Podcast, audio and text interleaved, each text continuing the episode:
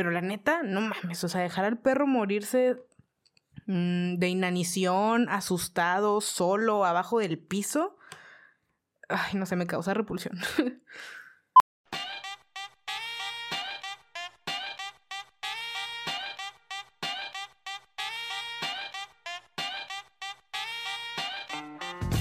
¿Qué onda? Mi nombre es Marva Saldúa y les doy la bienvenida a otro episodio de Cine de Bolsillo. Y yo me llamo Jonathan Valderas y como un domingo más les traemos una nueva película para analizar. Les recordamos que este podcast está diseñado para hablar de cine de manera entretenida y fácil, sin tecnicismos, porque creemos que el cine debe ser para todos. Les hacemos una alerta de spoiler y les recomendamos que vean la película antes de escuchar este podcast. Cine de Bolsillo, el podcast que lleva el cine a tus oídos. ¿Qué onda? Bienvenidos a Cine de Bolsillo. Y en esta ocasión tenemos el episodio de Amores Perros. hay unos perros ladrando. Y tenemos a la madre. Para, que vean ese nivel de producción. Sí, perros solamente este episodio para que ladraran. El, episodio pasado que había sonidos de perros, pues era, o sea, que era una premonición de lo que iba a suceder, ¿ok? Bueno, hay una voz desconocida el día de hoy que le pertenece a Sam. Sam, preséntate. Hola, mi nombre es Samuel. Mucho gusto, chicos, de fanáticos de cine bolsillo. Es mi primera vez en un podcast, así que espero no regarla. Muchas gracias por haberme invitado, Jonathan, Mariana. De nada, gracias a ti por estar con nosotros el día de hoy. Y bueno, eh, la película de hoy fue seleccionada pues por Sam. Eh, no sé, Sam, cuéntanos por qué elegiste esta película. Pues mira, principalmente porque a mí me gustan mucho las películas de historias cruzadas. O sea, todas las películas de historias cruzadas se me hacen así como que una genialidad porque es como de que una, una como por así decirlo, eh, forma de efecto mariposa que se va generando. O sea, es como que la acción pequeña de este personaje hace que se desarrolle una historia completamente diferente. O sea, por una pequeña decisión o porque eh, pasó esto específicamente, ya les madró la vida al otro personaje. Y eso me gusta mucho. O sea, siempre me ha gustado mucho. Como que ese pensamiento de mm, el efecto mariposa, ¿verdad? El, aleteo de una mariposa puede generar huracanes al otro lado del, de la Tierra, perdón. Y pues por eso me gusta mucho. O sea, son, es mi género de películas favoritas. Ya sea, en este caso, pues Amores Perros, o la trilogía de la muerte de Iñárritu, que son tres películas relacionadas, así como que... Excelente respuesta. O sea, también un chino se come una sopa de murciélago y pues bueno, ya sabemos cómo termina. Aquí estamos. bueno, eh, y pues vamos a cambiar un poquito el formato. Vamos a, no vamos a hacer un resumen porque, amigos, me veo venir que el día de hoy este episodio va a durar muchísimo porque somos tres personas y porque la película tiene tres historias y porque es una película muy larga. Entonces, el día de hoy voy a leerles directamente de Amazon Prime la reseña, la, la mm, premisa. Eh, por cierto, comentario breve, Amazon Prime hace muchísimo mejores premisas que Netflix. Las premisas de Netflix son una basura. Bueno, fin de la queja. Ahora, un terrible accidente automovilístico. Pues si, nos patrocina Netflix, lo cambiamos. Pero no digan nada de eso, porque luego, ¿qué tal si un día los puede patrocinar Netflix? De que, oigan, chicos, me gustó mucho. Bueno. sí, de que... No es crítica, es. Bueno, es crítica constructiva. Netflix deja de hacer reseñas, digo, de hacer premisas tan malas. Netflix, por favor, ve las premisas de Prime Video y. Y corrige las tuyas. dan envidia, y la patrocínanos. Y patrocínanos. Ok. Ahora sí, un terrible accidente automovilístico resulta ser el eje de tres historias que revelan lo perro de la naturaleza humana. Son los casos de Octavio, un joven que se enamora de su cuñada y quiere huir con ella, Daniel, un hombre maduro que deja a su familia para irse con una bella modelo, y el Chivo, un asesino a sueldo cuyo único remordimiento en la vida es haber abandonado a su hija. Ok, esa es la premisa. Entonces, como ya les dijo Samuel y como pueden notar, pues son tres historias paralelas que en algún punto se cruzan y pues tiene como esta cronología medio Pulp Fiction, o sea, no quiero decir como que es algo que Pulp Fiction inició, pero creo que todos podemos relacionarlo con Pulp Fiction, ¿no? Porque pues tiene como esta narrativa no lineal que te pone como el final al inicio y luego eh, intercala las historias, la, la, la. Y pues de eso va la película, ¿no? Ok, para iniciar, debo hacerles mención de algunas eh, galardones o nominaciones que tiene la película. Esta película mexicana es sumamente reconocida y pues ya tiene 20 años que salió, ¿no? Salió en el 2000, ya este año se cumplen 20 añitos, es su cumpleaños. Sí, es un chingo de tiempo. Es casi toda mi edad.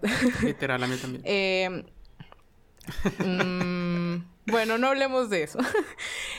Tiene 11 premios Ariel, eh, uno a mejor película, a, mejor actor para Gael García y a mejor director para Iñárritu, así como para mejor ópera prima. O sea, la primera película de un director se le llama ópera prima y entonces este también ganó ese Ariel. Y muy interesante, tiene un premio BAFTA que ganó estando Amelie nominada a esta misma nominación. o sea, a, a este nivel. O sea, entonces para que vean como que el calibre de, de, de, la película, ganarle pues a Amélie, que es una película también pues muy reconocida y francesa, pues nada, o sea, algo hizo bien Iñárritu, ¿no? Y tiene un primo del... Un, primo. tiene un primo. un premio de la crítica. tiene varios. un premio de la crítica bastante. Eh, en Cannes... Somos, requimentanos. Déjenme terminar, ya casi acabo. Casi lo terminas. Algún día lo terminarás. Casi. Algún día. Y por último, tiene una nominación en los Globos de no, sé, perdón. No sé si, o sea, lo mencionaste, pero digo, no, no, no puse atención. Perdón. Así de que, no sé, no, estaba viendo memes. Eh, o sea, estaban platicando y estabas viendo memes, perdónenme. Ah, no es cierto. No, pero, ¿cómo se dice? No sé si mencionaste, o sea, también estuvo nominada. Fue la primera película nominada eh, a los Oscars como mejor película extranjera después de 25 años. La primera película mexicana. O sea, ya estamos hablando de que... Claro, y a mí me parece también interesante el hecho de que no sé si también pudo haber estado nominada a, Oscar como mejor película, ¿no? Porque pues antes no, no aceptaban como nominaciones de películas extranjeras, pero pues eso, eso ya cambió, ¿no? Ahora, ¿no? Por ejemplo, inclusive podríamos llegar a ver a... Ya no estoy aquí, ¿no? Nominada al Oscar, esperemos que sí. Pero a lo mejor Amores Perros si hubiera estado nominada, ¿no? A mejor película. Y podría, no sé, haber, haber ganado, ¿no? Pero pues eso no, lo sabemos, pero por lo pronto, como dice Sam, pues sí, sí ganó al menos en la, en la categoría que existía no, no ganó, en ese estuvo nominada nada más. No, no. O sea, ah, no ganó. Le, le ganó. Ay, Dios mío. Borra eso, Mariana, porque quedó como un. o sea, le, ganó otra película. le ganó otra película, no recuerdo el nombre, como estúpido. ah, no, entonces no hubiera ganado. Tal vez no, pero pues estuvo nominada. Que ya de por sí. Digo, para hacer la primera película. O sea, le dio un renombre, ajá, le dio como... Para ver si continúa, perdón, por interrumpirlos. Dato lobito. No, pues, o sea, eh, terminando, ya, o sea, termino como que con esto de los reconocimientos, solamente como para dar una introducción a, pues, por qué elegir, elegiste esta película, porque esta película es importante para el cine mexicano. Eh, y otra cosa que quería mencionar, ah, pues, también tomar en cuenta que es la primera película de él, o sea, eh, digo, yo no he estado involucrado como en rodajes, pero los proyectos audiovisuales que he hecho, neta, está bien cabrón hacer algo. O sea, obviamente me imagino que este vato va a tener de que cortometrajes. Es su primer largometraje. Sí se nota que tiene experiencia en cortometrajes y en eh, producción audiovisual en general. Sin embargo, como quiera, no le quita el mérito de que es la primera. Y para lo complicado que es hacer cine, pues no mames, se mamó, ¿no? Prácticamente. Sí, o, sea, él, él, ya había trabajado en dirección de, de, comerciales, o sea, él era publicista. Entonces, por eso es así como que ya tenía como experiencia a lo mejor dirigiendo, ¿verdad? Obviamente no es lo mismo dirigir un comercial de, no sé, digamos, de pandemia a, a, una película, ¿verdad? Claro, y, y, más con, con una producción tan complicada como es algo no cronológico con tres historias y con algo tan largo, porque recordamos que originalmente duraba, yo creo que ya se acercaba a las tres horas y por petición de, o por sugerencia de Guillermo del Toro, Iñarritu pues le recortó poquito, pero en sí la película es muy larga y muy caótica, son rodajes como más complicados de cubrir. Sí, también por ejemplo podemos ver que González Iñarritu pues es un director de talla internacional, ¿no? No solamente a nivel nacional, sino internacional, pues fue muy reconocido, sobre todo con esta obra, fue como que abrió pie a, su carrera, ¿no? Siendo la primera y siendo tan reconocida, fue como que, pues, que tu primera sea como que te, te este calibre, pues también dice mucho de ti, ¿no? Eh, también, pues, es parte, como mención honorífica de, de, ya voy a empezar con las menciones honoríficas, es parte, ¿no? De los tres amigos, ¿no? Que es González Iñárritu, eh, Cuarón y y el gordito. ¿Cómo se llama? Ay, se me fue. y el gordito que huele a hotcakes. que huele a hotcakes. Que huele a hotcakes y, y café, y café, ¿cómo se llama? Café negro. No, eh, ¿Por qué Café se Negro? fue el nombre, Guillermo del Toro, perdón, sí, Guillermo del Toro. Y bueno, sí, de hecho ahorita la mencionaste que le, le sugirió lo de recortar la película porque pues se perdía la audiencia, ¿no? Y pues también mencionar que González Iñárritu pues ganó eh, también el Oscar con eh, Revenant, que es el, Renacido, ¿no? Que era como la película más esperada por todo el mundo mundial porque Leonardo DiCaprio también estaba nominado al Oscar. Y finalmente Leonardo DiCaprio gana su primer Oscar con González Iñárritu. Entonces también como que mencionar también que, que, pues es de la buena suerte, ¿no? Bueno, no es, no es para buena suerte, pero pues se lo ganó con, con Oh, un director ok, mexicano. vamos a dejar de lamerle los pies a Iñárritu y vamos a pasar con el contenido. No, por favor, jamás. No, no, pero es que, es que hay muchos pies que lamer, o sea, tiene muchos. Es que es, un- es muy bueno, ¿no? Es muy bueno. Yo creo que es el mejor director de- del mundo. Del mundo. González Iñárritu, te amo. Del- Ok, esto Del mundo escaló muy rápido. Pero bueno, ahora sí vamos con el contenido de la película, porque pues no Esto es ya como está siendo un- como que el episodio de González Iñárritu. Exactamente. Que no era, no, no era de Iñárritu, o sea, No. ¿no? No, Sam. Ah, ok. Bueno, pero na- nada más an- an- antes, an- Tú puedes, tú puedes. bueno, ah, ah, ah, antes de, nada más déjenme, o sea, como que para la audiencia, ¿verdad? Porque si no están enterados, o sea, hice, hice el comentario de la trilogía de la muerte. Para que sepan, estas tres películas son Amores Perros, 21 gramos y Babel. Las tres películas son de Iñárritu, muy buenas todas, véanlas. Este, mi favorita es Amores Perros, ¿verdad? Pero pues esa es su trilogía de la muerte, todas son historias cruzadas. Ya, continúa Mariana, perdón por la por la mención, ¿verdad? Pero quería aclarar el Vaya, punto por si no sea, sabían. Gracias. No, pues muchas gracias, Sam.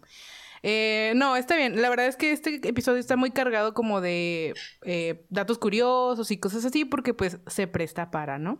Pero bueno, ya entrando en materia, pues creo que lo primero que tenemos que comentar es acerca de este con este mm, atmósfera tan violenta, tan como con problemas muy sociales que tiene la película, ¿no? O sea, y siento que esto se ve como en muchas películas mexicanas. Y pues, por ejemplo, yo siento que Chicuarotes, que al final la dirige Gael García, pues es como una...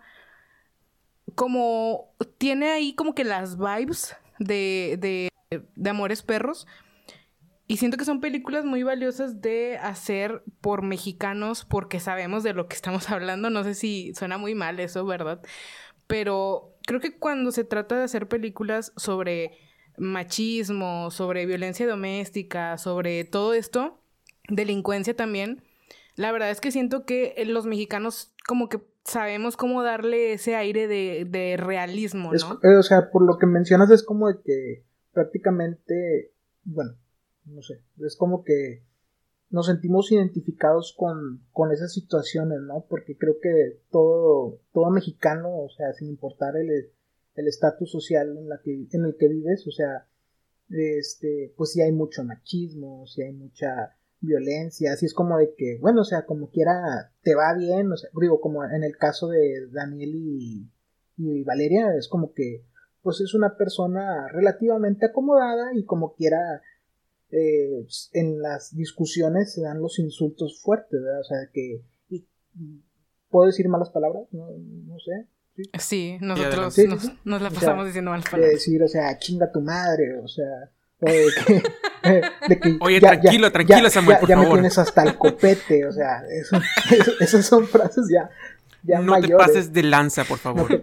ya estuvo suave, o sea, esas son frases ya mayores, o sea, que son... Ay, qué episodio tan chaborruco. no, Al chile, es que invitaste a Sammy a mí. Para quien no sepa, pues me llevan como 30 años los dos. Yo tengo 20 años. de- Ay, sí. sin bañarte. Bien chaborruco es tu chiste, gracias. chistes así Ay, de, Dios mío. de- de señor, ya, Jonathan, no sé. Eso, es- ese estuvo más de señor que mi comentario. No, pero bueno, o sea, bueno, ya, sin divagar, es como que, este, pues sí, o sea, sí, sí, sí eran como que insultos muy fuertes, ¿no? Y es como que mucha, mucho así como que enojo, mucha ira, o sea, en los personajes, ¿verdad? Por, por las situaciones que se van dando. Es como que de repente todo está bien, todo es amor, todo es así, y luego de repente eh, eres una pendeja y eres una inútil y cosas así, ¿no? De hecho, o sea, estas escenas, específicamente donde sale Ramiro, que es como que el más violento, pero de una manera como más... Em, como de arranques. O sea, a mí me ponen bien incómoda. O sea, yo como la mayoría de, la, de esas historias se, se desenvuelve al principio, o sea, yo estaba muy tensa al principio de la historia, era como que este vato me pone bien, bien incómoda, o sea, es que, o sea, es como que demasiado explosivo y, y no me gusta y parece como que en cualquier momento va a hacer algo estúpido, o sea, como cuando tiene de que cargado al bebé y como que se enoja y golpea la pared, la pared sosteniendo al bebé y es como que me da miedo, no sé, es muy, como muy violento. Y también me llamó un chorro la atención como la mamá, o sea, la actitud de la mamá me llamó un chingo la atención porque típico, o sea, como que típica actitud de ya, o sea, con su otro hermano como que defendiendo a Ramiro siempre con Octavio y como que también con ella, con Susana, ¿no? Como que tratándola así como de que, ay, o sea, pues es que es tu esposo y la madre. Y me doy cuenta que es una actitud como muy maternal, muy común y muy normalizada por las mamás mexicanas, como de que su hijo está haciendo un troglodita y ellas ahí de que, ay, es que, o sea, como que justificándolo siempre, ¿no? Y como que también esa situación se me hizo pues muy mexicana y como que muy incómoda de ver. Sí, sí, o sea, sí es, sí es algo incómodo, o sea, toda la película, o sea, sí como que momentos muy incómodos, o sea, ya sea como, como cuando digamos, e-, era lo que yo decía, por decir, cuando llega y le da los, los Walkman, o sea, un aparato de aquel entonces, no sé, probablemente muchos de ustedes no, lo vieron, nunca lo, no lo vivieron, pero llega y le da, es como que su reproductor de música, ¿no? De que, ah, esa, te, te lo regalo, o sea, y luego le, este, él, él agarra al bebé y así como que ella le dice, no, no lo, no la agarren, me costó bastante dormirlo, o sea, toda la tarde estuvo vomitando, y lo de que, no, o sea, es, así de que nunca estoy con mi hijo, y déjame la agarro, y luego, o sea, llegas a un punto de decir, o sea, este güey llegó drogado, nunca te lo ponen explícitamente, nunca hay imágenes así como de que alguien se esté drogando, no que yo recuerde, pero o sea, como que dices tú, este chavo llegó drogado, o sea, llegó, este, alcoholizado. O sea, y, y, eso es algo como que muy de, pues, no quisiera decir de, de, de los mexicanos, ¿verdad? Pero, pues, sí, como que, sí, sí, un poquito de, de, pues, de eso, ¿verdad? De que, de la violencia y, así. A ver. Ya, o sea, como que es algo que viene más enraizado en nuestra cultura, o sea, porque, por ejemplo, a mí me, me, da la, me, me llama la atención, me da curiosidad. Eh, pues como que por qué Octavio y Ramiro son tan diferentes. Al final, a mí Octavio no se me hace un buen hombre, o sea, como persona, ¿verdad? Sé que es un personaje, pero o sea, si me lo pones ya de que en la vida real, a mí no se me hace un buen chavo. Ramiro mm, a kilómetros muchísimo más apartado, pero ninguno de los dos me parece bueno. Sin embargo, como que son muy complementarios, o sea, porque Octavio es como que tierno y considerado, entre comillas, y todo esto. Y luego Ramiro, pues todo ahí violento y machista y la madre. Siendo que los dos vienen como del mismo núcleo familiar, ¿no? O sea, como que se ve eso también mucho en la realidad, o sea, porque dos hermanos que supuestamente crecieron como que bajo las mismas circunstancias tienen personalidades y tienen maneras de ser tan distintas. Pero pues, como dices, o sea, como que también tiene relación con la cultura mexicana o la cultura latina, no sé cómo decirlo sin sonar mala persona. Pero, pero pues, o sea, sí, como que va por ahí la cosa como de algo más cultural que se repite como en cada una de las familias, ¿no? Y bueno, ya como para terminar, o sea, como que con esta historia, o bueno, a lo mejor no con esta historia, sino como que con el triángulo amoroso, pues no que les decía que a mí en lo personal siento que Octavio, a pesar de que lo ponen así como que más príncipe azul entre comillas, pues a mí la verdad no me parece pues nada, nada que ver con esto, ¿no? O sea, en realidad, pues siento que muchas veces estuvo como forzando a, a Susana como a acceder y como que tan persecutorio todo esto, ¿no? De que quiero que se venga a vivir conmigo. O sea, lo dijo ¿Cuántas veces lo dijo en la película? Se lo dijo a su amigo, se lo dijo a ella chingos de veces y la morra de que no entiendes, ¿verdad? O sea, literalmente así como de que basta. Y el vato ahí como que empujando, empujando, empujando. O sea, el personaje a mí se me hace muy interesante, se me hace muy bueno. Sin embargo, eh, pues no se me hace así como que debamos verlo como el bueno y el malo, con, o sea, en, perspectiva con su hermano. Sí, pues es que de hecho, o sea, no puedes ponerlo como a una persona buena desde el punto, para empezar, pelea perros. Y una persona que, una persona que pelea perros es como de que no puedes suponer que sea muy buena persona.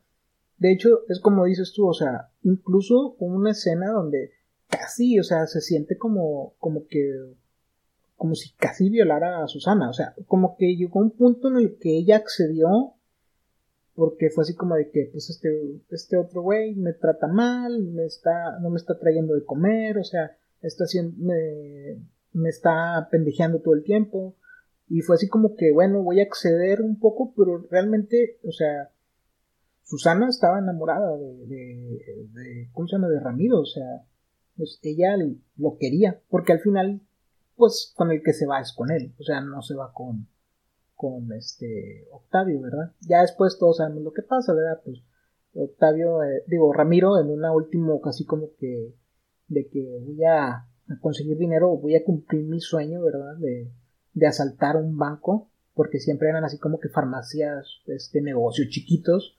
Dice, pues es que voy a asaltar una farmacia, ese es mi sueño, lo hace y justamente está eh, pues una pareja de judiciales y pues lamentablemente y lamentablemente quién sabe eh, no, estoy muy seguro pero pues eh, uno de los judiciales mata a Ramiro. Y aún así como quiera o sea esta Susana bien podría haber dicho pues ya no tengo ningún compromiso ya no tengo este eh, como quiera un papá para mis hijos pero pues ella realmente es, es, ahí donde se da uno cuenta que al que quería, quería era a Ramiro, ¿verdad? Sí, yo también lo veo muy marcado, o sea, yo también quisiera hacer como eh, un comentario aquí porque pues sí se nota mucho cómo Octavio está enamorado y yo no diría enamorado, o sea, sí, pero también como obsesionado con Susana y de que se la quiere llevar a huevo, ¿no? Sí o sí me la quiero llevar y... Pero es como que nunca se puso a pensar de que si Susana se quería ir con él, ¿no? O sea, siempre era como que yo lo, yo lo noté como sumamente egoísta ante esto, porque era como que solamente lo que a mí me importa, ¿no? Porque inclusive en, esta escena, pues a mí me pareció también como casi, casi una, pues una violación, ¿no? Cuando la empieza a tocar y al final, o sea, Susana, Susana como accede, pero siento que accede porque no le queda como otra opción, porque pues también e, ella era una persona como sumisa, ¿no? O sea, se ve durante la película y pues también al final también se, denota como su otro embarazo, o sea, el segundo embarazo que tuvo también fue como, pues casi, casi también, o sea, se, da a entender que también fue una violación, ¿no? Entonces como, pues Susana se, se, deja llevar por todos, pero al final siento que es algo que Susana dice mucho es como, es que no lo entiendes o que, o sea, como que no lo entiendes de que pues, yo no quiero estar contigo, o sea, a lo mejor tampoco quiero estar con Ramiro, pero es lo que, es lo que me tocó vivir, ¿no? O sea, como también está, esta filosofía de vida de que esto es lo que me tocó, esto es lo que hay, ¿no? O sea, no, no hay más, ¿no? Pero pues también, o sea, pues Octavio nunca le cayó la onda o nunca entendió, ¿no? siempre se sintió como en control de que pues yo soy mejor que mi hermano, pues y le estoy dando dinero y pues estamos como también teniendo relaciones, pues ya se tiene que ir conmigo sí o sí, ¿no? Entonces pues Octavio nunca entendió como que Susana realmente no quería estar con, con él, ¿no? O sea, a lo mejor no estaba 100% convencida de que estar con Octavio, digo, con Ramiro, pero pues tampoco estar con Octavio, ¿no? Eh, o sea, sí disfrutaba su compañía y todo porque era como el único refugio que tenía Susana de como esta vida tan, tan caótica. Pero, pero más, más nada, ¿no? Más de que vamos a huir juntos y vivir juntos, como que pues eso nunca, nunca sucedió, ¿no? Y Octavio era como que él seguía y seguía y seguía, seguía aferrado. Y siento que desde una perspectiva sumamente egoísta, ¿no?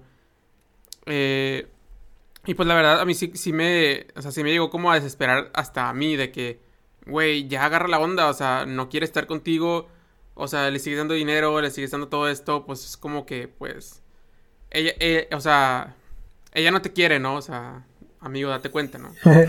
no te quiere, solamente te usa. Ella no te ama. Eres un juguete. Sí, eres un juguete y creo que, o sea, ni siquiera lo usó porque en sí siento que Susana nunca lo quiso manipular ni nada, o sea, siempre le, le fue clara como que no, no, no, no, no. Sí, sí, o, sea, de hecho sí es como que siempre fue clara y todo, pero pues, mm, o sea, te están dando dinero para cuidar a tu hijo, tu esposo no te está cuidando como debe ser, pues yo siento que fue así como de que pues no me queda de otra dentro de toda mi situación, creo que es lo que, lo más rescatable, ¿no? O sea, lamentablemente en esa situación estaba Susana y como lo mencionamos antes, o sea, es como que una situación en la que están muchas mujeres, ¿no? O sea, en, en, en, México o en Latinoamérica, ¿no? Así como que mm, yo, yo no tengo el apoyo de nadie, o sea, siempre vivo en, o sea, el ambiente en el que vivo es de violencia, eh, no me apoya nadie, no tengo otra salida.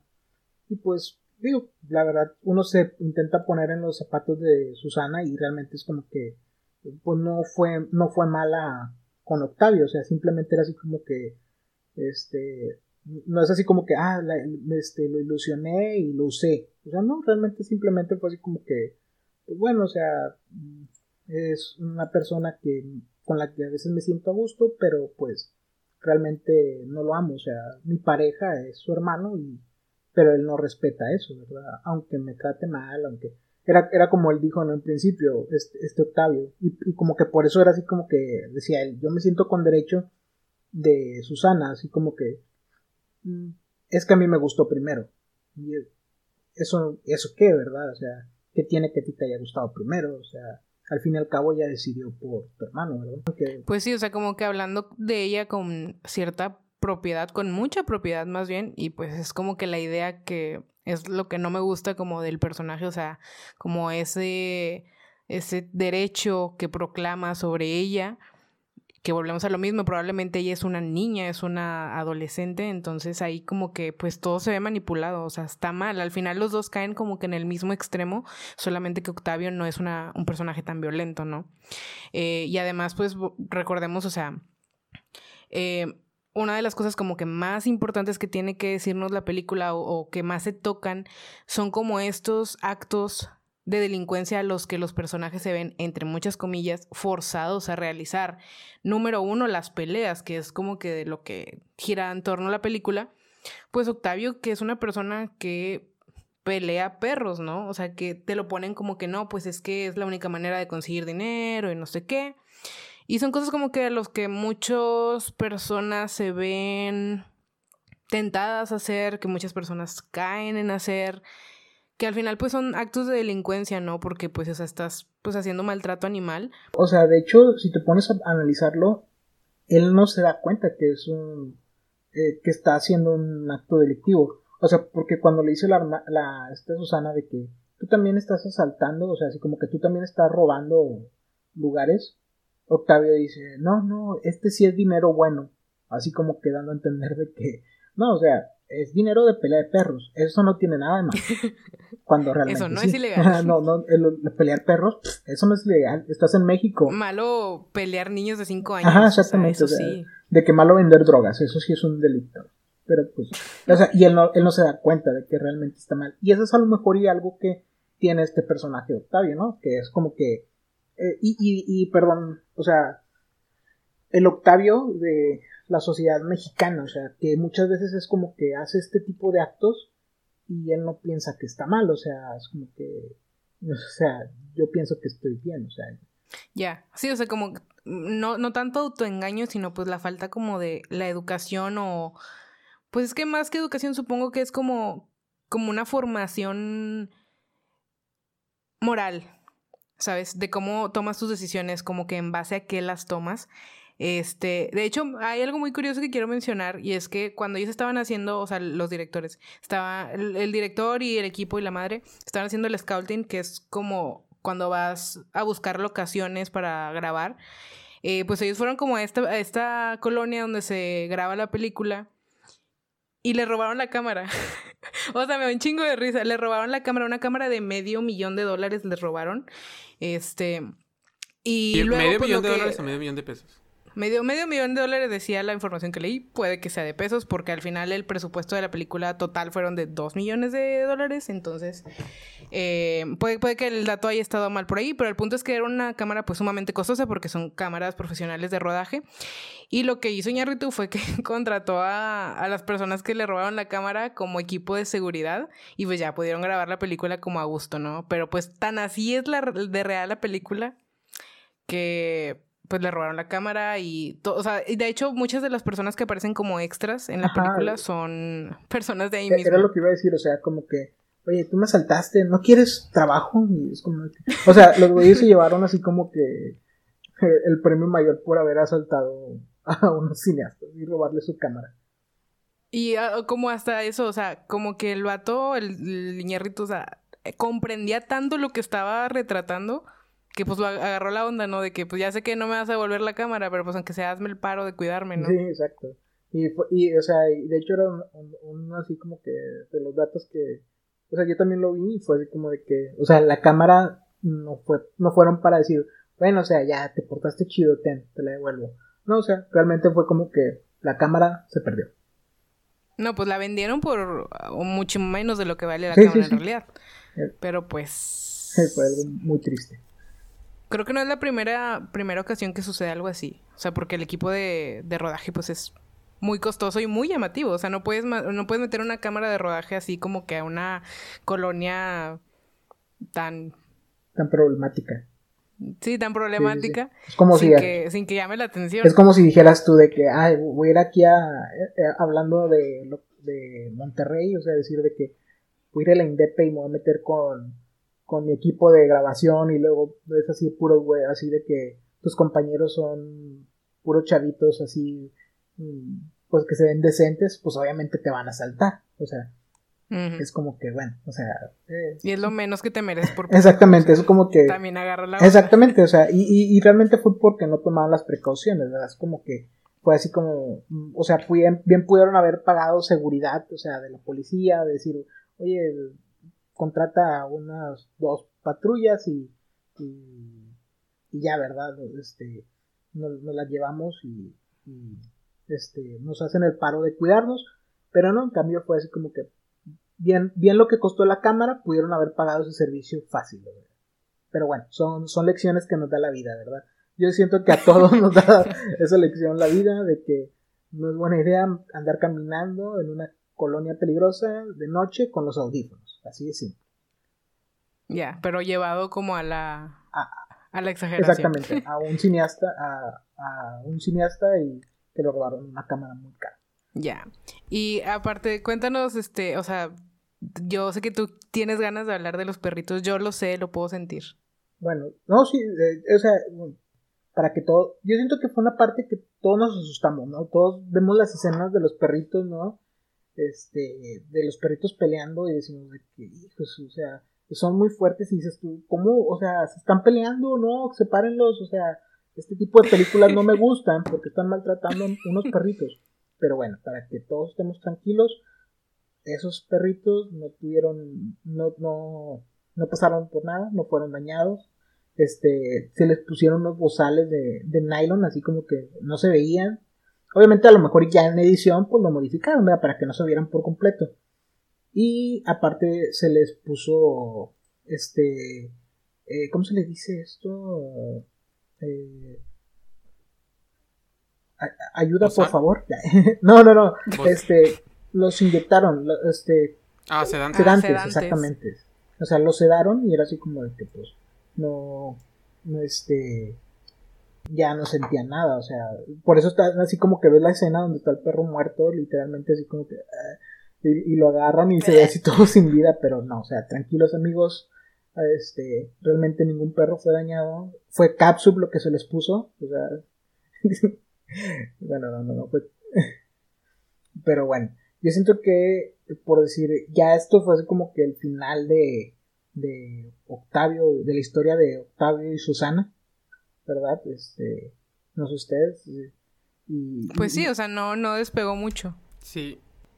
Ah, bueno, y pues ya como que nada más, pues como en, como en comentario final, pues que ya sabemos, es como el simbolismo más evidente, o no el más evidente, pero pues es como que el más fuerte de la historia, ¿no? O sea, vamos a, a comentarlo pues desde ahorita, que directamente se nos dice algo así como el perro se parece a su dueño. O sea, se hace la analogía de el comportamiento de los canes con el comportamiento de, sus, de sus dueños.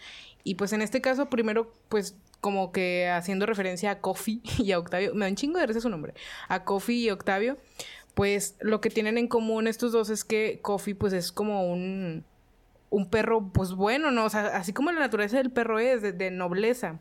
Sin embargo, que como que, como que con las como que se ve forzado a, hacer como que estos actos donde también puede ser como que salvaje y donde también puede ser como que agresivo y la madre. Siento que esa es como que la analogía que se crea con, con, con Octavio, ¿no? Y pues esta analogía la vemos repetida también en Valeria y en, y en El Chivo.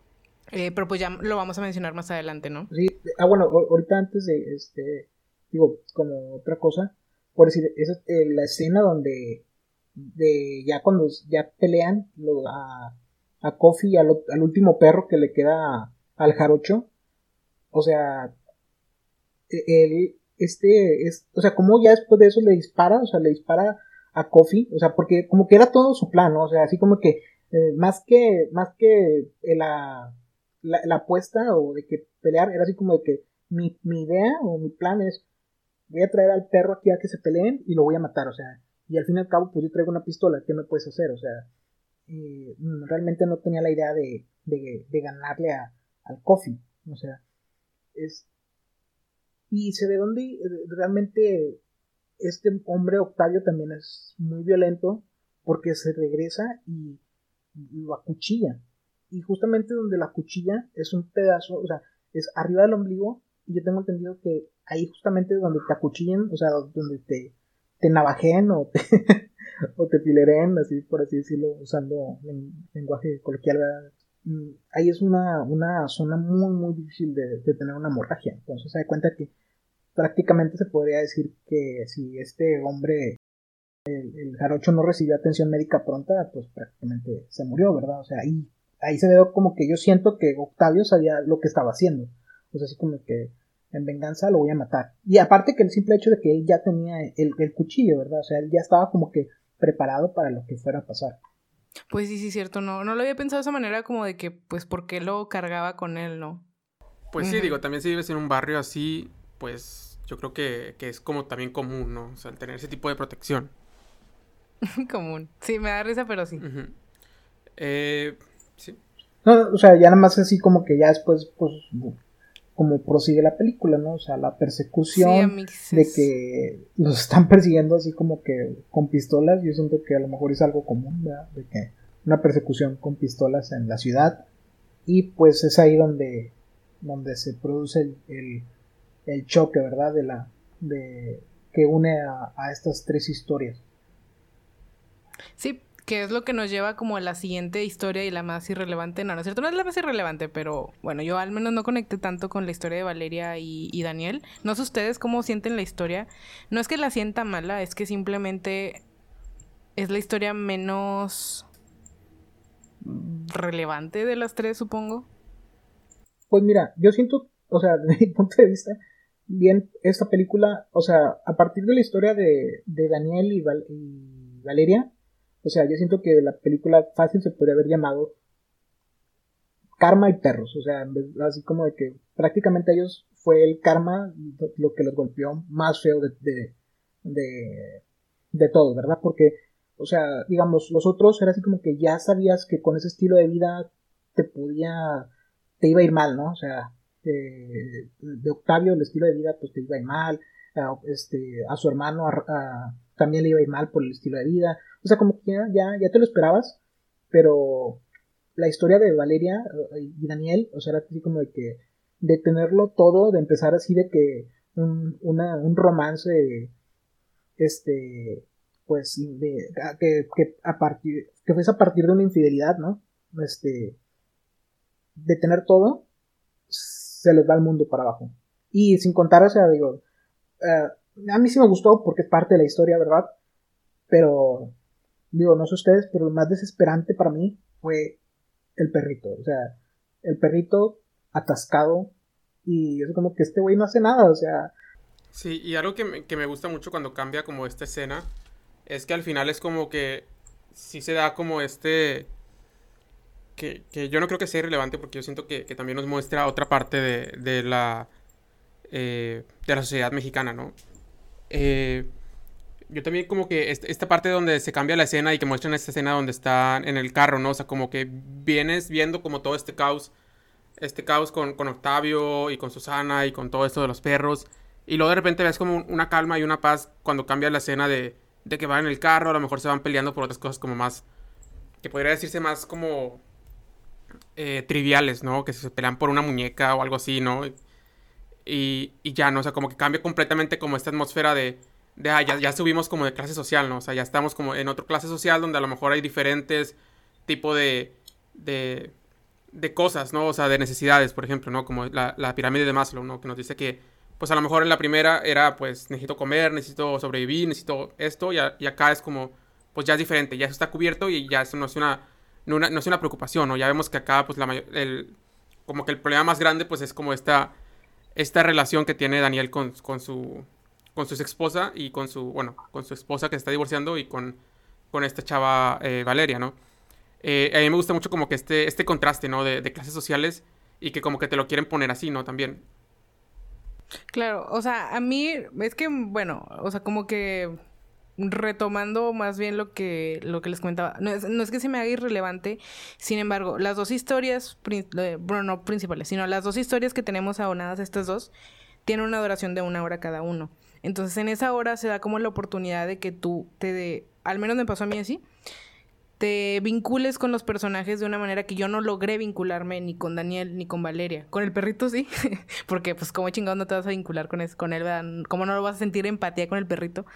Pero con ellos dos no. O sea, me gustó lo que tú dices, como los contrastes, y sí siento que hacía falta una historia de este tipo eh, en, la, en la película.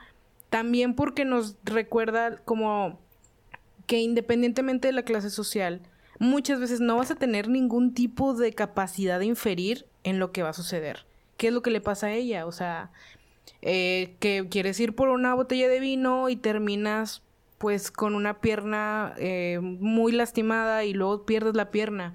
O sea, ahí como que ese toque de casualidad que no estaba bajo su control, pues le da como que un toque chido. Simplemente siento que a lo mejor con más tiempo en escena me hubiera podido identificar más con los personajes porque no estuvieron tan desarrollados, ¿no?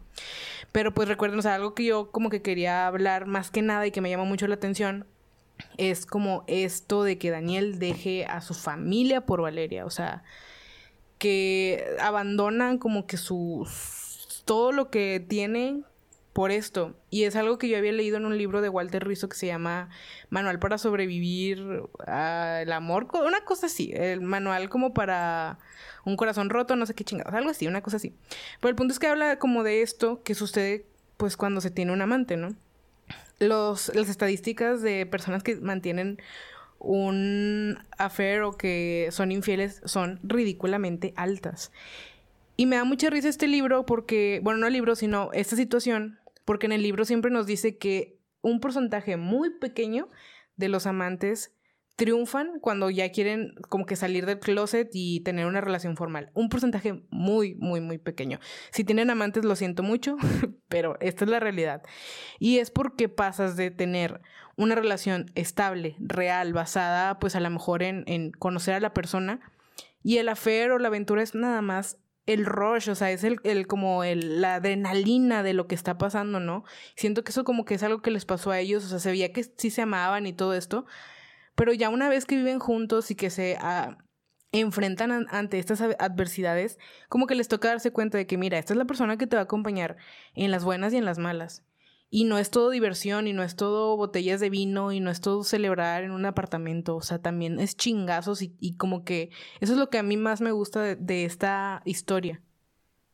Sí, o sea, de hecho, hay un, o sea, es como que hay un pedazo donde ella, o sea, sí está muy enamorada, sí, o sea, se ve que sí lo quiere a él. A lo mejor porque, de hecho, ella no tenía una relación previa. O sea, él sí era como que un, una persona casada este, que tenía hijas, o sea, y ella realmente era una joven modelo con carrera en ascenso y que se enamoró de él, o sea, digo, no sé, o sea, digo, no se no ponen nada de, de cómo la enamoró ni qué hizo, pero realmente se veía que estaba muy enamorada de, de él.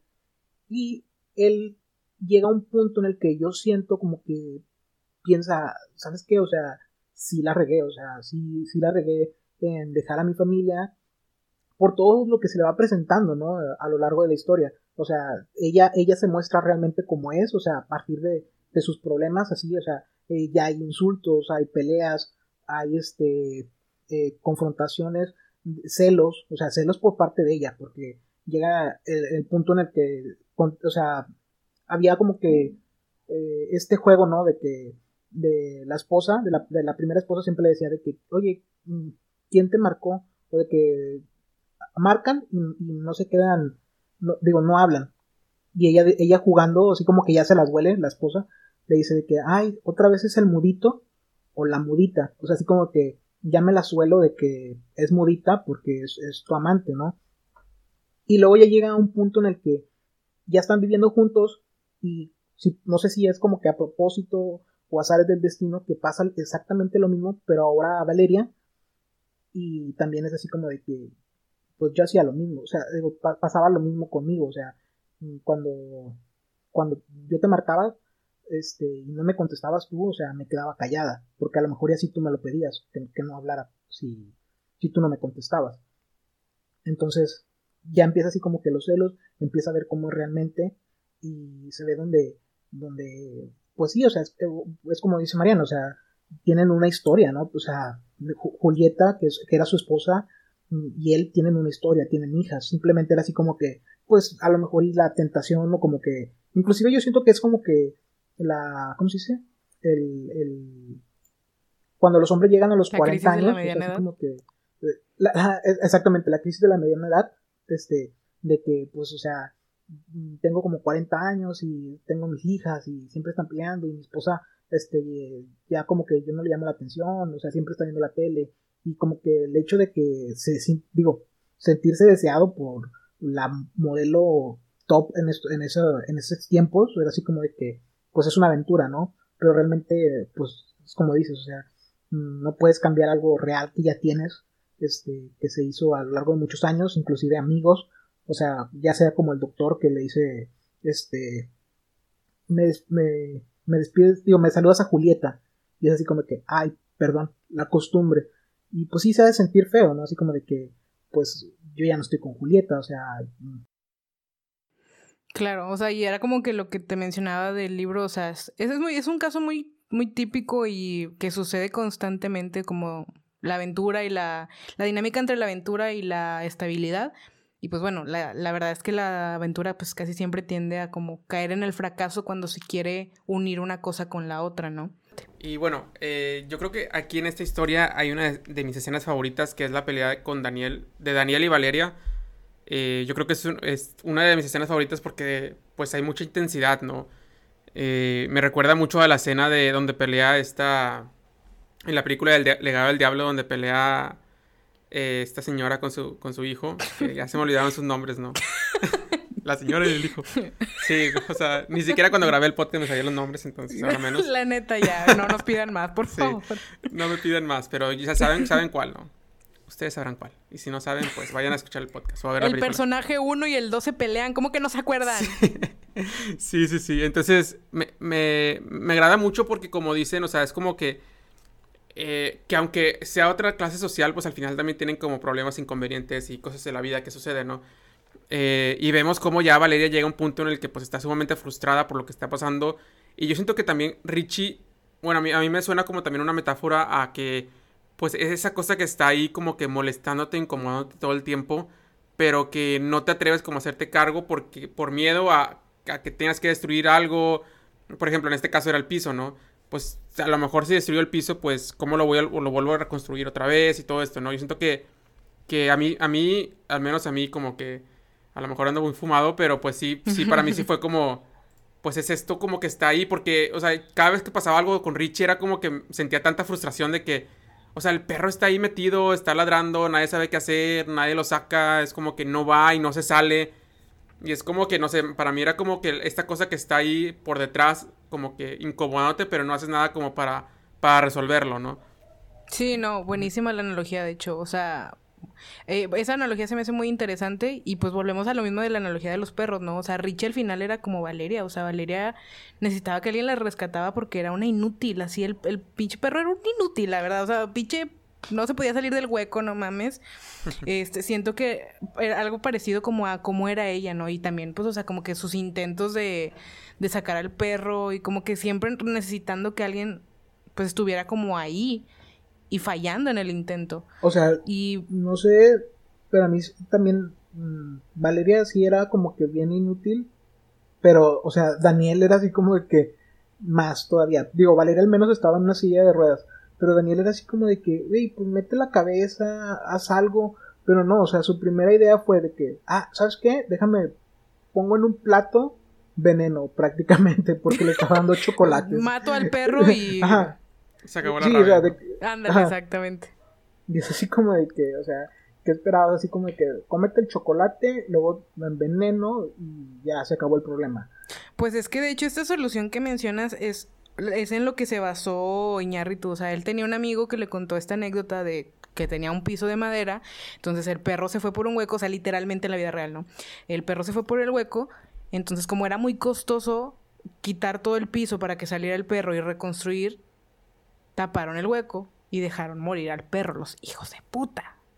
O sea, está basado en una historia real, o sea, pero esta vez, pues, al menos sacan al perro. Neta, yo no sé qué hubiera pasado si al perro se lo comían las ratas, si al perro, o sea, si tapaban el piso, no, o sea, a mí me hubiera dado algo.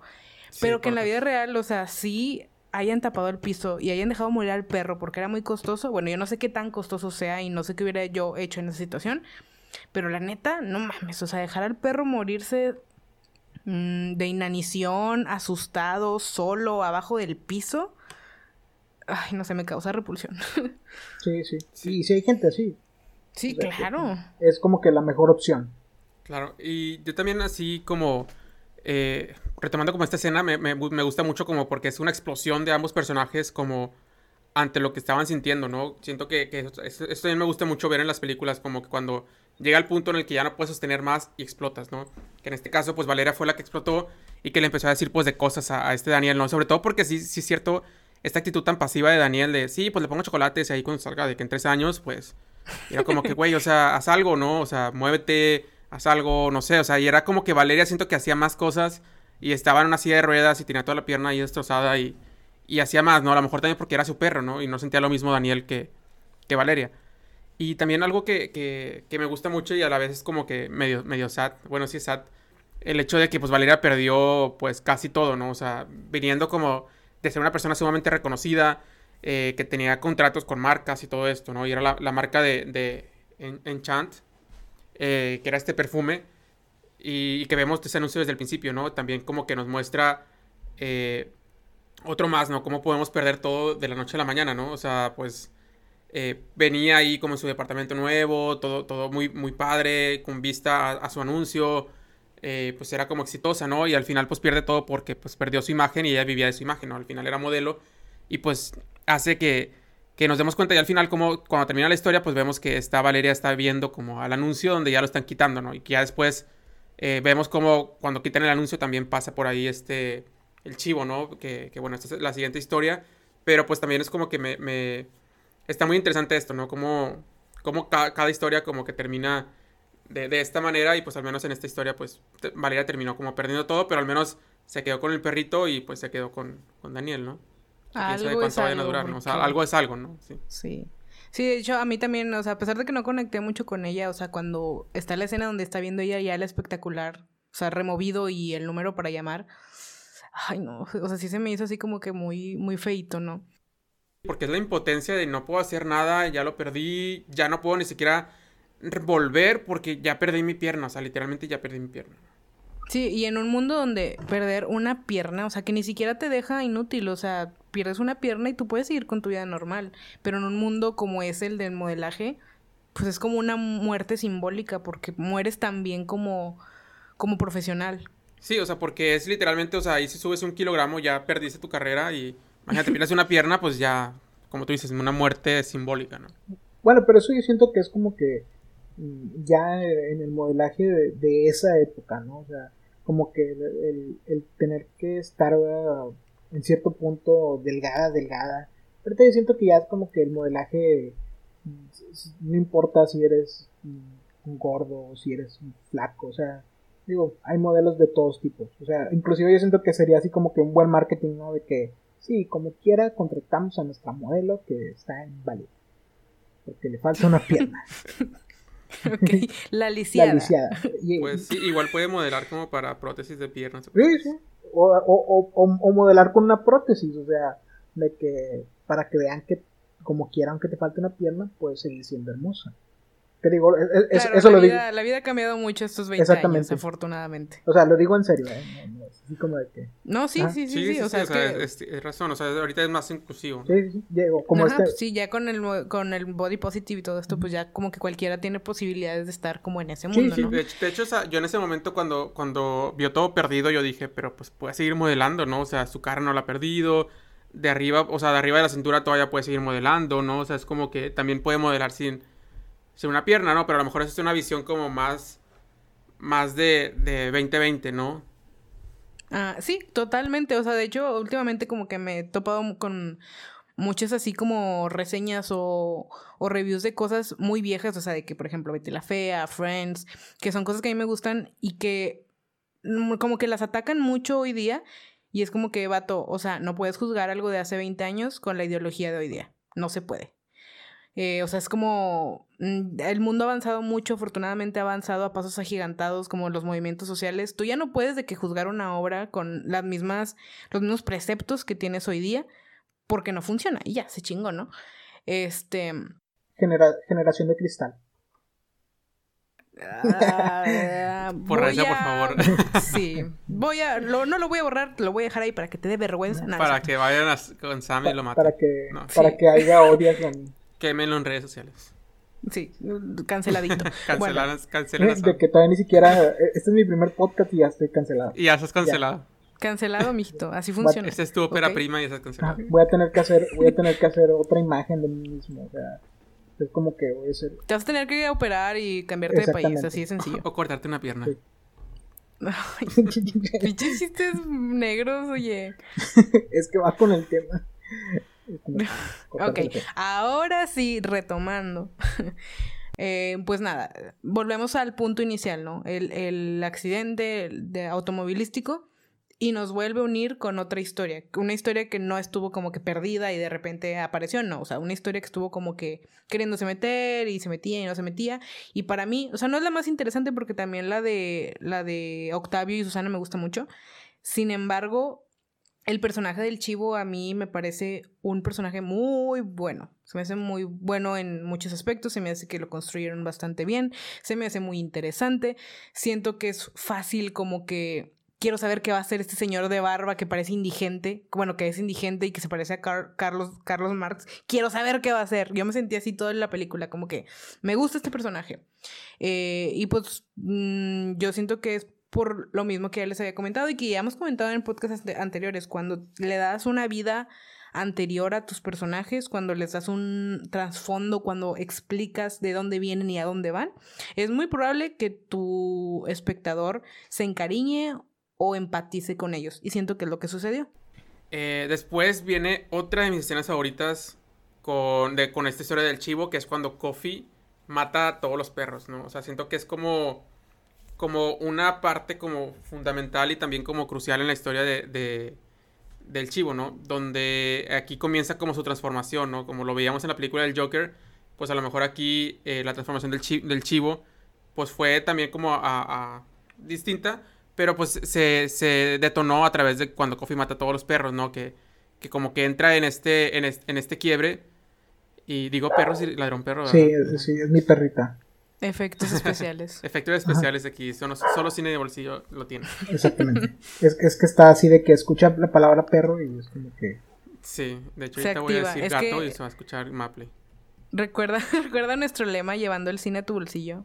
A esto no Llevando el cine a tu bolsillo. no, así no es, güey. Ah, ¿no? Llevando el cine a tu bolsillo no es, llevando el cine a tus oídos. Ah, la madre, sí es cierto, perdón. What the fuck? Estoy despedida. Sí, está despedida. Voy a conseguir otra persona. Sam, eh, tengo una vacante, Sam. Ok, está bien. ¿Ya ¿Has escuchado de la, de la iniciativa Avengers? Sí, sí, sí. Bueno, ya, eh, mucho pedo, ¿no? eh, sí, cuando Kofi mata a los perros, ¿no? Como, como literalmente, pues era un perro de pelea y estaba acostumbrado como a matar a los perros, ¿no? Entonces, pues mata a todos, al final también como eh, a la, ¿qué se llamaba? La gringa, era gringuita, ¿no? ¿Cuáles? ¿Los perritos? Que le decía gringa a la última que queda viva. Sí se llamaba gringa, ¿no? No, era... No me acuerdo del nombre de la perra, pero no era gringa. Fíjate que te lo debo. De los que sí me acuerdo es que tenía... A ver, me acuerdo del nombre de- del frijol y flor. Son los únicos que me acuerdo. Sí. Porque era así como de que tú, ay, que... O sea, tenía, tenían sus nombres, sus nombres, todos tenían sus nombres. Y Sí, siento Ay, que era, gringa, gringuita o güerita o, o algo así. Bueno, el punto es de que se lo lleva a la camioneta y ya como que ve que se, también se muere, ¿no? Entonces también fue, fue como darse cuenta de que, o sea, este güey, el Coffee, pues se parecía otra vez, haciendo la analogía de los perros, de que cada quien se parece a su dueño, pues también Coffee como que representaba ahora a este, al chivo, ¿no? O sea, como al final pues, pues queda solo, es una persona que pues se dedicó como, como a esto de, de, de matar y es un perro como más, más solitario y ya queda otra vez como solo, ¿no? O sea, se queda de tener 40 mil perros a tener solamente uno, ¿no? Entonces aquí empieza la transformación del chivo y que yo, lo, yo a mí me gusta mucho cuando, cuando se ponen los lentes porque yo siento que esta, que esta escena fue donde, donde se reconectó nuevamente con su antiguo yo, ¿no? O sea, donde dijo, pues ya me, pongo los lentes y ya me empiezo a transformar y ya después vemos cómo la transformación ya pues llega a su, a su cúspide cuando, cuando se empieza a cortar el cabello. Literalmente es una transformación como, como muy, muy de, de la imagen también y también, por ejemplo, de, de que ya también va y hace una redención con su hija, donde le explica como que la historia de, de que tuvo que ir a hacer un mundo mejor, ¿no? Que al final falló, ¿no? Que pues obviamente pues en México no somos eh, socialistas o comunistas, sin nada de eso. Y pues, pues, pues falló como su guerra y pues al final como le dice, pues te extraño mucho, te amo, bye. Y hace su redención y ya como que termina también esa historia, ¿no? Sí, y de hecho, o sea, lo que dices de los lentes se me hace chido porque él en el... En la- él en alguna parte anterior de la película menciona, si Dios quiere que yo no vea, pues no veo, que vea ¿no? borroso. Y como que, que vea borroso, pues vea borroso. Bueno, el que ya se pongan los lentes para mí es un dejar de vivir también en la casualidad y en el azar. Y es también un, no, pues ¿sabes qué? O sea, yo me puedo cortar las uñas, yo me puedo cortar el cabello, yo puedo, tengo, tengo decisión en quién soy y en quién hago. O sea, esa escena se me hace muy chida por eso que dices de los lentes, o sea, como que todo cae en su lugar en ese, en ese momento. Y la escena de los perros, no, Dios mío, o sea, eh, muy dura de ver, muy difícil de ver, sinceramente. Sí, yo siento que, que esa escena te parte el alma, o sea, te estás viendo, Sí. o sea, a una persona, o sea, digo, tú ves al chivo y dices, eh, yo siento que ya no tiene sentimientos, yo siento que es una persona que ya le da igual todo por cómo se maneja, o sea, no realmente tenemos que tener en cuenta que su adoración, o sea, no sé si era así como que trato de sustituir el, la, a mi hija o cómo se dice o no no no no sabemos así bien bien bien pero sabemos que su adoración eran sus perros o sea inclusive en, el principio cuando el, el jarocho se los va a echar a sus a, a, a su perro se los va a echar a sus perritos él sale a defenderlos con un machete y es así como de que wow wow wow o sea mm, es cosa seria verdad este hombre y el hecho de que pues sí se los haya matado pues un perro que, que rescató él, ¿verdad? Él, él no se esperaba que el perro que rescató iba a tener, iba a actuar de esa manera, o sea, y realmente Coffee pues tampoco tuvo la culpa, o sea, eso fue lo que le enseñaron todo el tiempo de, este, en el que estuvo peleando con otros perros. Sí, y también como que te deja la pregunta de qué tanto los personajes se ven empujados por las circunstancias a hacer lo que hacen. O sea, el perro no tiene ninguna injerencia en, en qué hacer, pero tú como persona, es, es como que más una pregunta, ¿no? Este, pues al final volvemos a que esta narrativa de la casualidad y del choque es lo que le da sentido a todo. Así es.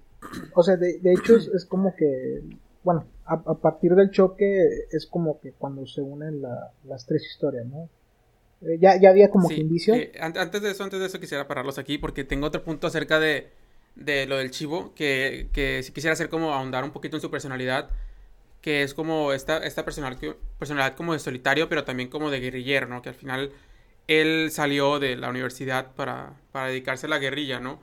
Eh, también eh, algo que, que me parece como una de mis, otra de mis escenas favoritas, o sea, son tres mis escenas favoritas, esa es la última, que es cuando, cuando secuestra a este... Eh, también cuando, cuando a mí me gusta mucho la escena donde secuestra a Luis, ¿no? Y que lo empieza a hacer como que empieza como, como a hacer este, estos como, como juegos mentales, ¿no? Y yo siento que también es como un... Eh, una hora yo tengo el poder, ¿no? O sea, a lo mejor tú eras como este este empresario capitalista, etcétera, etcétera, lo que quieras, ¿no? Y que pues se sentías con el poder, ahora yo lo tengo, ¿no? Ahora yo, soy dueño de, de, ti, literalmente. Y pues empieza como que jugar con él, ¿no? De que, de que te voy a dejar vivir y todo esto, ¿no? Y al final yo siento que simplemente lo dejó vivir como porque pues se dio cuenta como que primero lo de lo de lo que pasó con Kofi y también porque se dio cuenta que era su hermano, ¿no? El, el que lo mató, entonces como que dijo, ah, o sea, va a ser un experimento social interesante, ¿no? El, el dejarlos ahí, ¿no? Entonces, ya cuando va por su hermano y, y como que otra vez los hace como, como pelear, ¿no? En este juego de, pues ahí arreglense ustedes, yo porque tengo que resolver sus asuntos, ¿no? Y, y, y, los deja ahí con una pistola y, ya al final como que, como que se, se, quieren matar, pero pues ahí ya, ya termina, ¿no? Corta, pero, pero me gusta así como que, como esta escena, ¿no? Cómo empieza a jugar con ellos y... Porque vemos como que un cambio de personaje, ¿no? Ya a lo mejor ahí ya cuando empieza a desarrollarse y, y antes lo que hubiéramos esperado es que simplemente hubiera matado a, a, a Luis y ya, ¿no? Y, se acabó, ¿no? Pero no, o sea, lo, lleva un poco más allá y, deja que, que, ellos se peleen y que ellos se decidan y que ellos se arreglen entre ellos lo que tengan que arreglar, ¿no? Y al final, pues también se lleva el dinero, ¿no? Pues algo que me gusta mucho es como esta dinámica de la narrativa, ¿no? Que ya nos dijo Samuel, eh, ya nos contó, bueno, que es una, ¿cómo lo llamaste? Son historias cruzadas, esa es la dinámica de la narrativa, son historias cruzadas y que al final aquí se están como muy cruzadas, ¿no? O sea, de repente vemos que los personajes, de repente uno pasa así como muy, casual, ¿no? De que, que, están quitando el anuncio y pasa ahí por abajo el chivo, eh, este, eh, y cosas así, ¿no? O sea, el chivo va pasando con sus perros y luego ve a, eh, a Valeria, digo a Valeria, a este, a Selena, ¿no? ¿Cómo se llama? Susana. Y así, ¿no? O sea, como que vemos esto, pero al final como que donde chocan todas las historias, literalmente chocan este choque de eventos es donde tienen este accidente automovilístico eh, Octavio y esta y esta Valeria, ¿no? Donde pues viene en una persecución y ahí como que chocan los eventos y ahí siento que cuando se, da como esta pues sí, este choque de todas las historias y donde a partir de ese momento pues todo cambia eh, y todo se vuelve como distinto, ¿no? O sea, por ejemplo, el chivo se lleva al coffee y se lleva también dinerito también. Eh, también este eh, pues este, este, este güey de, de Octavio, pues, o sea, pierde el coffee, pierde el dinero y, pues también como que tiene este accidente, pero pues para él siento que cambia más desde antes de la historia, ¿no? O sea, como que él vino a, chocar a los demás. Y pues también obviamente pues ya vemos como Valeria pues termina como, como lisiada, ¿no? Eh, y, perdiendo su carrera, ¿no? Eh, y ahí vemos como, como todas las historias como que convergen en este punto en el que cambia la vida de todos como para siempre, literalmente. Y, a mí me gusta mucho esta como que también como muy simbólico del choque, ¿no?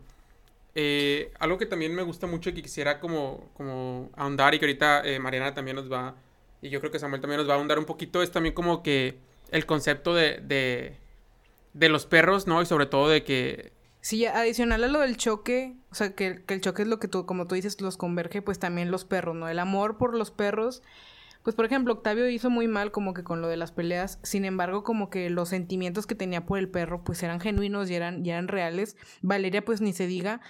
Y, y este, y el chivo pues era como que su mundo, ¿no? Entonces también como que los sentimientos que ellos tenían por los perros era algo muy simbólico de la película, no solo el que se parecían a los perros de una u otra manera, sino que los sentimientos en esta película son algo muy fuerte, o sea, algo como que ellos no saben dirigir o que no saben darle, darle espacio. Entonces, como que también siento que los perros son una analogía, analogía de los sentimientos que ellos tienen, como más animales y que los llevan como a hacer cosas, o sea, a Daniela a abandonar a su familia, a Valeria a romperse más la pierna intentando sacar a Richie, a, al chivo pues a cambiar toda su vida y toda su manera de ser y, y, pues todas las cosas que también intenta y que hace Octavio para estar con Susana, ¿no? O sea, eso es como que amores perros, o sea, a eso siento que va todo el concepto de la película Eh, y pues nos deja como que con analogías y con simbolismos, pues de un calibre como muy alto para ser como la primera película de este güey, de, este, de Iñárritu. No, no me lo. Más respeto, más no respeto. me le digas güey ahí. Perdón. Así de que. Este vato. Perdón, se me olvidaba que estaba con los dos mm, mayores fans de Iñárritu. Digo, no soy su fan, pero pues tienes que admitir que hace bien su chamba. Ah, claro, o sea, nada más le dije güey porque. Porque estoy en México y soy mexicana y. Como diría este. ¿Cómo se llama? Guillermo del Toro. Porque soy mexicano. Exactamente. Gracias. Y, y pues bueno, eh, a mí me gustaría también como que empezar a entrar como en este juego de palabras del nombre de Amores Perros. Que al final también es como que el amor es perro, ¿no? O sea, obviamente, te- no, pues como mexicanos conocemos esta expresión de, de perro. Pero pues que, que en otros países pues no se conoce tanto, ¿no? Que al final sí se usó este nombre internacionalmente. Pero en algunas traducciones aparece Love Savage, ¿no? O sea, el amor es una, es, es- una perra. En este caso, en español sería, pues, el amor es un perro, ¿no? O sea, amor es perro, ¿no? O sea, donde, como el amor, como dice Mariana, o sea, nos va llevando como a, a esos comportamientos animales en donde, por ejemplo, este, este Octavio, pues, simplemente era como que su amor por, eh, se me nombre, su amor por Susana, pues, lo llevaba como a hacer esto hasta pelear a los perros, hasta él siempre está peleando con su hermano, o como que el tener este plan, y es como que güey, o sea, ella no te quiere, o sea, y tú como quieras sigues, ¿no? O sea, como que el, el amor es perro. Eh, también con este chivo, ¿no? Que lo lleva como que a reformar su vida y a redimirse con su, con su hija y hacer todo este cambio, ¿no? O, o este, que ya lo dijiste tú con Daniel, que lleva a dejar a su familia, ¿no? Completamente. Eh, pues sí, o sea, vemos cómo, cómo el amor, pues, pues sí es perro y nos lleva a, hacer cosas que a lo mejor nunca nos hubiéramos imaginado, ¿no? Por dejarnos llevar por esta, por esta emoción, eh, pues sí, que, que, está muy potente y muy marcada en esta película, ¿no? Por eso, por eso como el, el nombre, ¿no?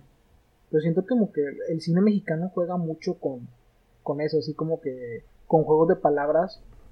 eh, por decir la de amarte duele, o sea, o cómo se dice. No se me ocurre ahorita la verdad ninguna, por ejemplo. Cindy la regia, ¿no? Juega un- No, no, de- Claro. pero como dice, o sea, de que nosotros los pobres, o sea, como que son como que dichos o como juegos de palabras que, que son como que se dan, se dan mucho, yo siento, en, en los títulos del cine mexicano. Entonces, Sí, es que yo creo que, que los mexicanos somos muy ingeniosos. sí, sí, de hecho. O sea, digo, ahorita apenas que me que, que hubiera hecho así como que hubiera estado preparado para hacer una lista entera, pero sí la he hecho en mi mente de, de todas. Ahorita no me acuerdo. O sea, mi mente está en blanco, lo siento. Ah, ok. Sácalo de tu mente, por favor. Sí. Nel, mi mente sabe. No, no, no, ahorita lo voy a hacer. Es- ustedes sigan platicando mientras que yo hago una lista. Ok, bueno, pues nada, o sea, siento que al final, como ya hemos dicho en muchas ocasiones y como tal vez como que eso también es una, una tendencia del cine, no sé si decir de arte, pero sí de cine como más artístico, más...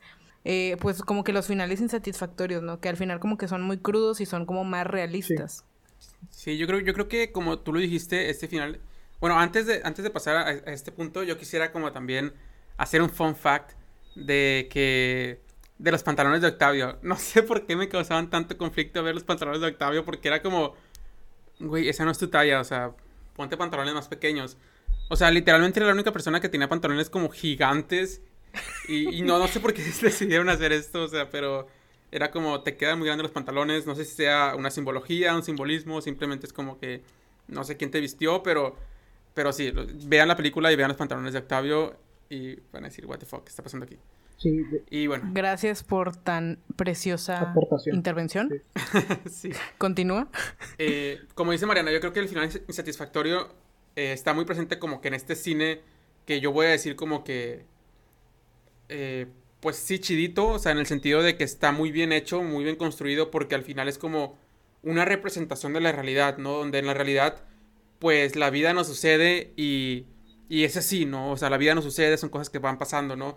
Y como dice la canción de, de, de este Juan Gabriel, ¿no? O sea, el tiempo es un cruel amigo y, y- y que no sé qué, y que no se detiene para nadie, no sé.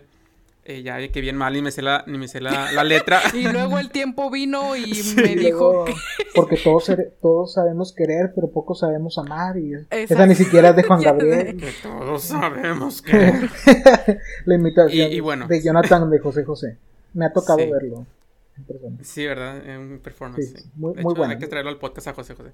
Bueno, eh, después de esto, cómo la vida nos sucede, ¿no? Cómo el tiempo pasa y, y, no podemos como detenerlo, ¿no? Y como yo siento que también está como muy muy cargado de repente de caos y que al final la vida es así, ¿no? La vida simplemente son, son pues acontecimientos caóticos que van sucediendo y que tenemos que reaccionar de la mejor manera en la que podemos eh, hacerlo, ¿no? Y, y me gusta esto de final satisfactorio porque pues son finales realistas que pudiesen pasar a cualquiera de nosotros, ¿no?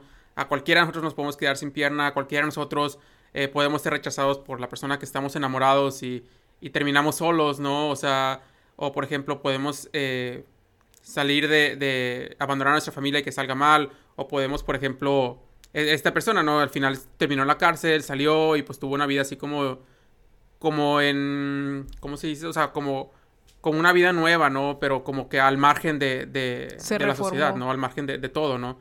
Y que ya después se redime, o sea, es como que pues todos podemos pasar por ese tipo de cosas. Y no significa que, que tengan que terminar bien o que él va a terminar con su hija y que van a ser juntos y van a formar una nueva familia o que Octavio va a terminar con Susana y, van a terminar como una bonita familia, ¿no? O sea, pues eso a lo mejor en la realidad tampoco sucede y me gusta que se presente como esta crudeza, ¿no? O sea, como que sean tan valientes de presentarlo así como está y así es como, como quiero presentar esta película, ¿no? Que al final siento que se reduce a la frase que dice Susana en el velorio de, de Ramiro de si quieres hacer reír a Dios, cuéntale tus planes. O sea, ahí ella lo concisa a mil de la incapacidad o, la falta de control que ellos tienen sobre todos los sucesos. Sin embargo, vuelvo como a la pregunta que, que me estaba haciendo como más anteriormente, porque por ejemplo, en los perros, pues existe ese condicionamiento. O sea, me imagino que sí saben como de los experimentos que se hacían psicológicos en los perros, de Pavlov y el condicionamiento, o sea, de la campanita y la madre. Bueno, para no, o sea, no voy a andar mucho en eso, sin embargo, a un perro que es un animal, pues se le condiciona. A un perro se le puede decir qué hacer a través de ciertos estímulos porque es un animal. Nosotros no somos animales. Aquí yo siento que... Pero a lo que yo voy con esto es a la casualidad y la causalidad. Y siento que es algo que a veces los personajes no distinguen entre. Lo que mencionabas tú, Jonathan, anteriormente, o lo que mencionaba Sam, de que no se dan cuenta de que están haciendo cosas malas. A Valeria, por ejemplo, no le quedó otra más que seguir su vida sin una pierna. porque es lo que pasó? Porque estuvo en un momento incorrecto, en, siendo víctima de la casualidad.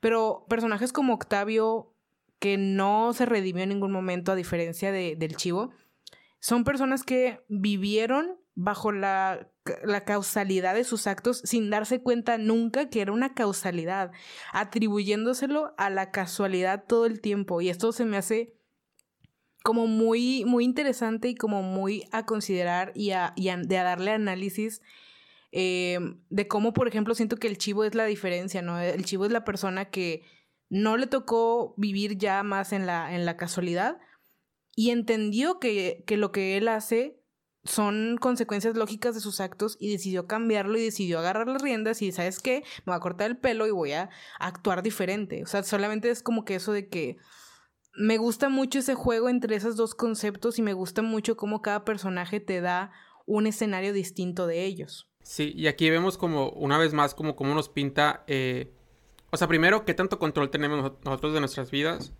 y segunda, qué tanto podemos hacer con ese poco control que tenemos, ¿no? Simplemente como reflexión. Al chile. Solamente para que duerman muy mal. Sí, para que, ajá, para que no puedan dormir por 10 meses. Es, es, lo bonito, ¿no? de, este tipo de películas que por lo regular nunca tienen un final feliz, o sea, siempre es como que eh, tienen un, final eh, más triste o, No hay finales felices cuando vives en Latinoamérica, así es sencillo. no, no, hay, no hay finales felices. Pero Disney, Disney va a sacar una película de una princesa latina, entonces a lo mejor puede haber un final feliz ahí. Puede ser. De que terminó embarazada.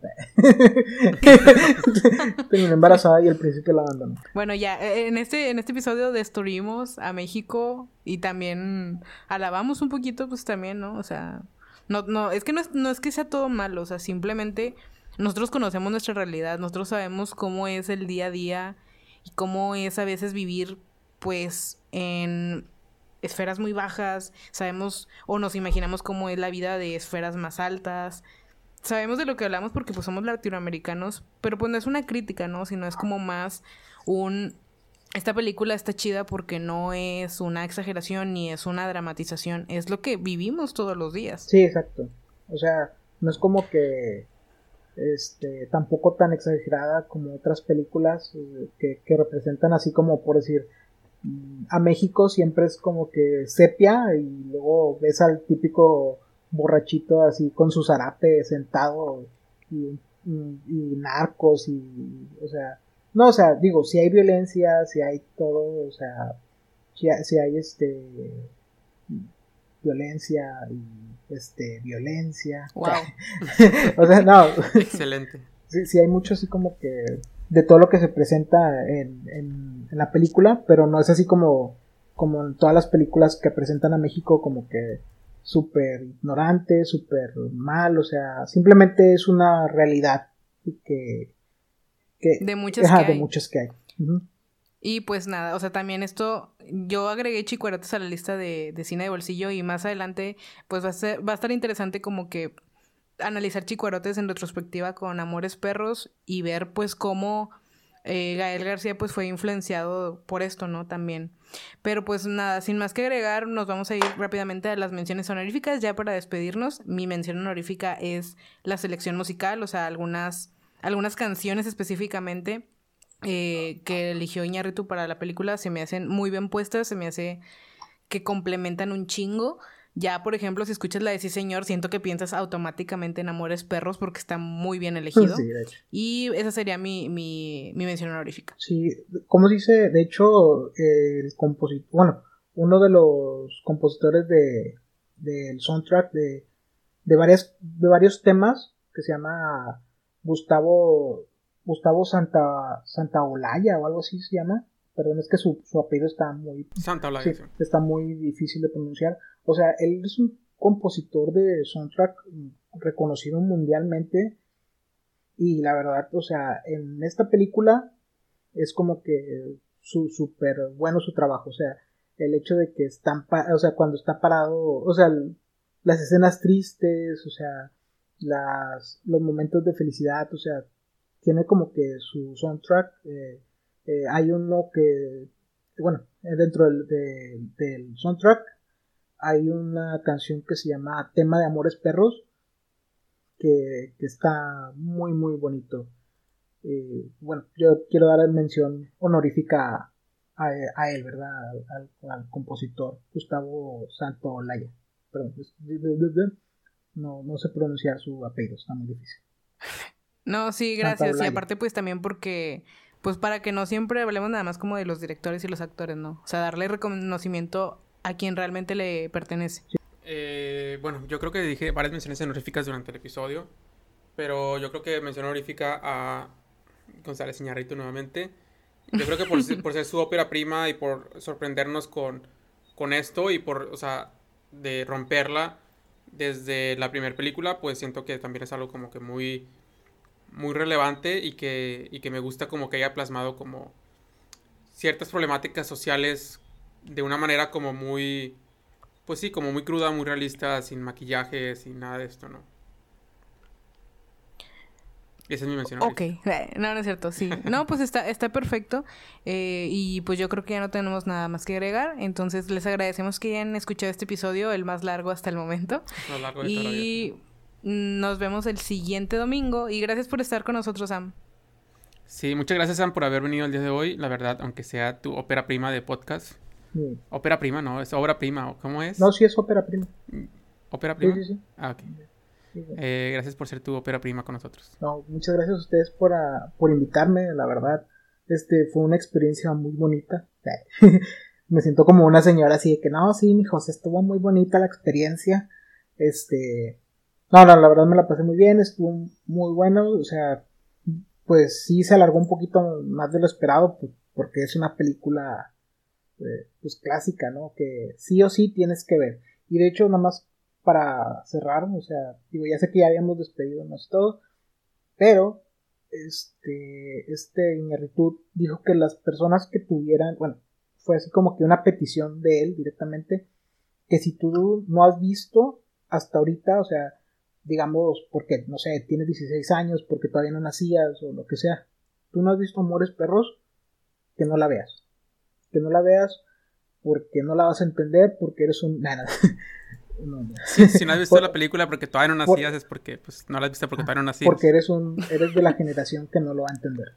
No, no es cierto. No, que porque supuestamente van a hacer un remake de la película.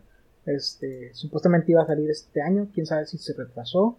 O sea, iba a salir por estas fechas, no sé si se retrasó o qué, pero iba a salir un remake porque dicen que se perdieron muchas cosas en las ediciones digitales que están en Amazon.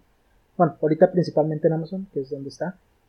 Este y que pues no la va, o sea, no se va a disfrutar ni en cuanto a video ni, ni en cuanto a sonido. Así que si tú, chavito, por alguna casualidad estás escuchando este podcast y no la has visto, pues no la veas. Espérate a que salga la, la edición remasterizada. O si conoces a alguien así, pues, no lo recomiendas para que la Hasta que salga esa edición. Tampoco la veas porque ya te dimos todos los spoilers del mundo. Exactamente. Sí, o sea, si, llegaste hasta acá, pues ya tienes los spoilers, ¿no? O sea, creo que al final, o sea, la historia y todo eso pues no, no va a cambiar absolutamente nada, solamente va, va a cambiar lo que es la... La, la edición. Pues los, los colores, la edición, el audio, etcétera, ¿no? Sí, sí, sí. Nada más es el audio y el video.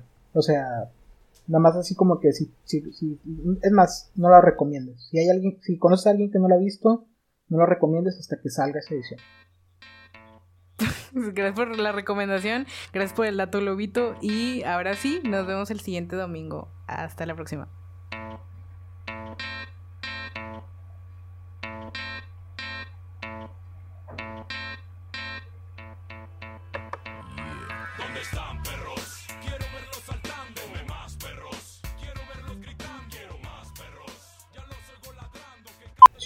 O sea, ¿cómo se dice? Sí es, sí es como que tiene sentido de que sea... No, córtenlo, estoy diciendo puras estupideces. Gracias, le íbamos a cortar como quiera. No, no es cierto. no, es que no, no dijiste nada. no, no dije nada.